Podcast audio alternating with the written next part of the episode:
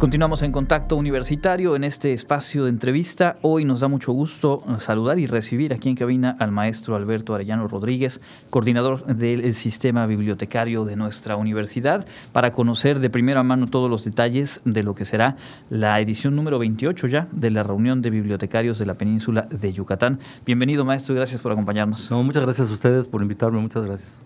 Pues decíamos hace un momentito al saludarle, 28 eh, reuniones ininterrumpidas, 28 años en los que se ha sostenido este encuentro, es, toda una vida. Sí, sí, y es producto de un esfuerzo que inició la universidad hace ya, bueno, 28 años, pero es producto de un esfuerzo que la universidad inició en 1984, precisamente para formar el sistema bibliotecario de la universidad. Una de las acciones importantes que se tienen, que se tuvieron o se, se siguen teniendo, es precisamente la formación de personal para las bibliotecas la profesionalización del servicio y eh, precisamente como parte de del término de la especialización en bibliotecología que hicimos hace 28 años, para enmarcar ese evento, hicimos la primera reunión precisamente para, para dar por terminados los estudios de, especialización de 10 personas en aquella, aquel entonces. Pero es producto de un esfuerzo que, que, se ha continuado hasta la fecha en, en la universidad precisamente para, para en ese entonces crear y luego fortalecer el, sistema bibliotecario universitario. Es interesante porque quizá en estos últimos años más que en otros eh, tendemos a pensar en plazos muy cortos y todo parece ser inmediato y al final eh, un espacio de encuentro como la reunión pero también todo el sistema bibliotecario pues es algo que lleva su tiempo justo de especialización, de preparación y después de irse consolidando. De esos 10 con los que se inició el trabajo digamos eh, para formar el sistema bibliotecario ¿A cuántos llegamos ahora en cuanto al sistema de la UADI? ¿Cuántas personas, cuántos profesionales participan en el sistema bibliotecario? Sí, eh, el, personal del sistema bibliotecario eh, ronda alrededor de 90 personas, eh, de las cuales casi el 40% son profesionales de la bibliotecología, que es un producto precisamente del esfuerzo que ha hecho la universidad. Y tenemos un, eso nos ha permitido a nosotros crear 20 servicios distintos para ofrecer a los usuarios potenciales y hemos construido, ustedes lo saben, han sido testigos muchos de ustedes, en cuanto al crecimiento de los edificios, en cuanto a la infraestructura que tenemos en la universidad disponible. Recuerdo que nosotros teníamos hace algunos años 22 bibliotecas, ahora somos 12, pero la mayoría con en edificios hechos es profeso. Se han construido más de 30 mil metros cuadrados en, en esos años y se ha invertido una cantidad importante de recursos en las colecciones, eh, precisamente que hagan eh, posibles los servicios. ¿no? Ha sido un esfuerzo importante para la universidad. Y va de la mano, porque esto que nos describe en el crecimiento en todos los sentidos, habla de cómo ha crecido y evolucionado la propia institución, la universidad en, su conjunto, pero que para, también para comprender ese desarrollo, pues tiene que ver con este tipo de sistemas y de procesos que se, pues, se visualizaron hace tiempo y se han llevado a la práctica. Justamente eh, mañana 24 y el, el 25 de marzo tendrá lugar esta reunión de bibliotecarios de la península. Eh, ¿Cuáles son algunas eh, de las temáticas y cuál el objetivo de esta reunión que llevan a cabo año con año? Sí, eh, cada año más o menos tenemos dos días aproximadamente de ponencia, presentación de ponencias. La intención es precisamente que la reunión sirva de espacio para intercambiar conocimientos, intercambiar experiencias e incluso establecer contactos con, entre las personas que trabajamos en las bibliotecas y al mismo tiempo ofrecer un espacio para que la gente se actualice, las personas que están interesadas en las áreas que se tratan, se actualicen.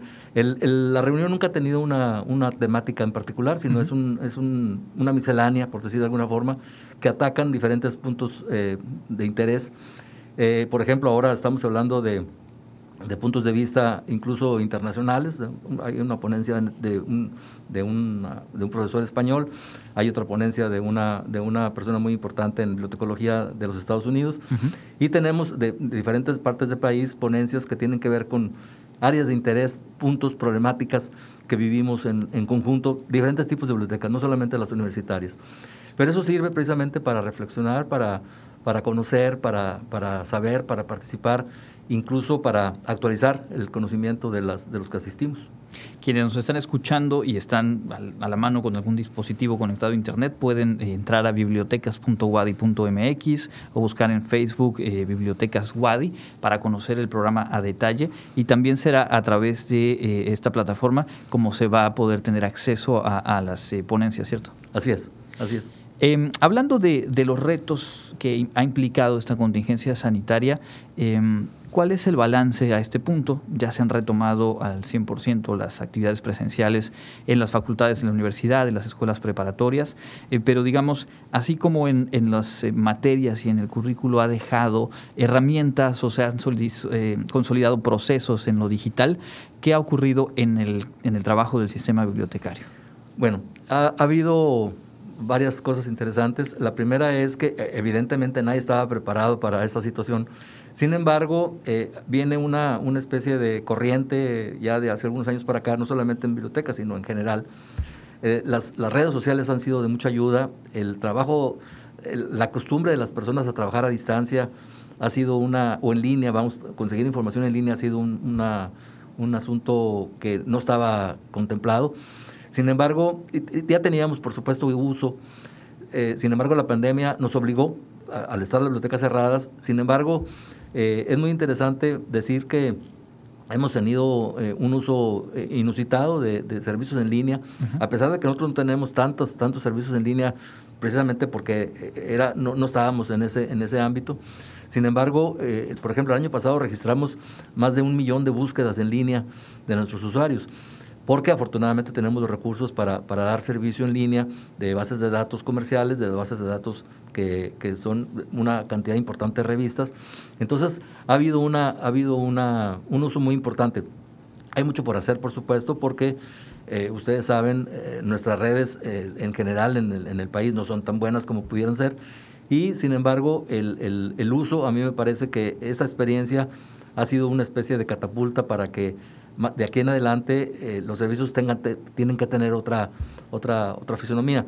Sin embargo, una cosa interesante ahora que usted menciona que están regresando los, los estudiantes a las clases, clases presenciales, las bibliotecas se empiezan a llenar nuevamente, porque aparte de la biblioteca de proporcionar información, ofrece espacios para trabajar, que antes no era posible, y sin embargo, y, y, los espacios que ofrece la biblioteca permite a los estudiantes también a tener un espacio eh, de, trabajo adecuado precisamente para resolver los problemas que pudieran tener en sus propios domicilios, en sus casas, tanto de acceso a Internet como de, espacios para trabajar y estudiar. ¿no? Eso es muy interesante. Sí, y es, y es parte de, la importancia, digamos, se, sabe que se ha venido haciendo eh, en diferentes momentos y adecuándose a las circunstancias, a los momentos de la pandemia, pero un elemento sustantivo de este regreso a la presencialidad pasa por los espacios, no solamente las materias, aquellos talleres, prácticas que requerían el, el elemento presencial, sino esto que nos señala usted y que sí nos hace recordar a quienes pasamos por esas bibliotecas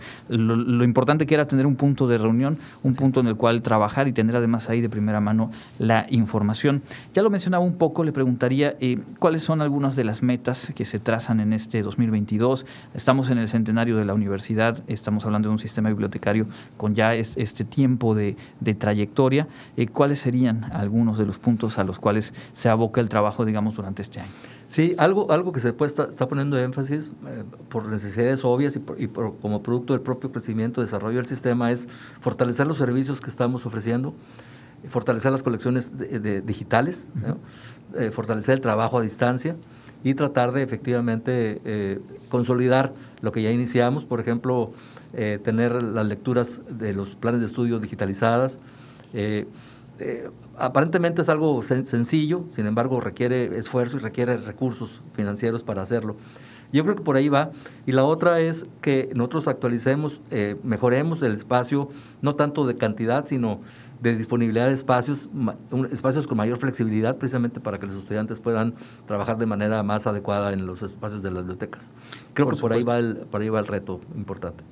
Pues eh, a las redondear, digamos, le pediría eh, reiterar la invitación a este esta reunión de bibliotecarios de la península de Yucatán. Eh, arranca mañana. ¿A qué hora será la inauguración? ¿Cómo podemos seguir el, las sí, actividades? Sí, como no. mañana a las 8.30 de la mañana inicia la, ceremonia inaugural. vamos a contar con la presencia del señor rector. Eh, y iniciamos enseguida con las ponencias el día del jueves y el viernes. Perfecto. Decir también que están en marcha eh, talleres en los cuales pues se, termina, digamos, de consolidar eh, este compartir herramientas, aprendizajes, afianzar las habilidades de bibliotecarios y bibliotecarios que participan. Más o menos cuántas instituciones tienen presencia en, esta reunión. Bueno, algo, algo precisamente que permiten ahora las redes y el trabajo a distancia eh, es sorprendente. Tenemos una cobertura prácticamente ah, internacional. hay, hay personas participando en los talleres de varias partes del, del, del mundo, por decirlo así. Eh, del país, por supuesto, de muchas partes, eh, de, muchas instituciones. Es, tenemos más de 120 personas participando en los talleres y cursos, eh, incluso de, América del Sur o de Estados Unidos. Y es, algo que, muy interesante, sí. Que hemos podido platicar aquí eh, con eh, eh, académicas, funcionarios de diferentes áreas, esta posibilidad de alcance y de cobertura que hoy por hoy tenemos ya a través de las plataformas, pues es lo, quizá de lo más valioso que nos ha dejado estos dos años de pandemia. Desde luego. Yo creo que esa sería la, la enseñanza más valiosa, ¿no? De, de cómo algo local, tan aparentemente tan local puede tener una, una, visibilidad tan grande. ¿no? Por supuesto. Pues ahí está y la invitación para quienes nos escuchan a través del Facebook Bibliotecas Wadi. Mañana a partir de las ocho y media y el viernes también a lo largo de la jornada estarán ahí accesibles las ponencias, las conferencias. Todos los detalles los encuentran ahí y en la página bibliotecas.wadi.mx. Muchísimas gracias por habernos acompañado y éxito en el evento. Al contrario, muchas gracias. Muy amables. Es el maestro Alberto Arellano Rodríguez, coordinador general del Sistema Bibliotecario de nuestra universidad. Es momento de hacer una pausa, regresamos con más información.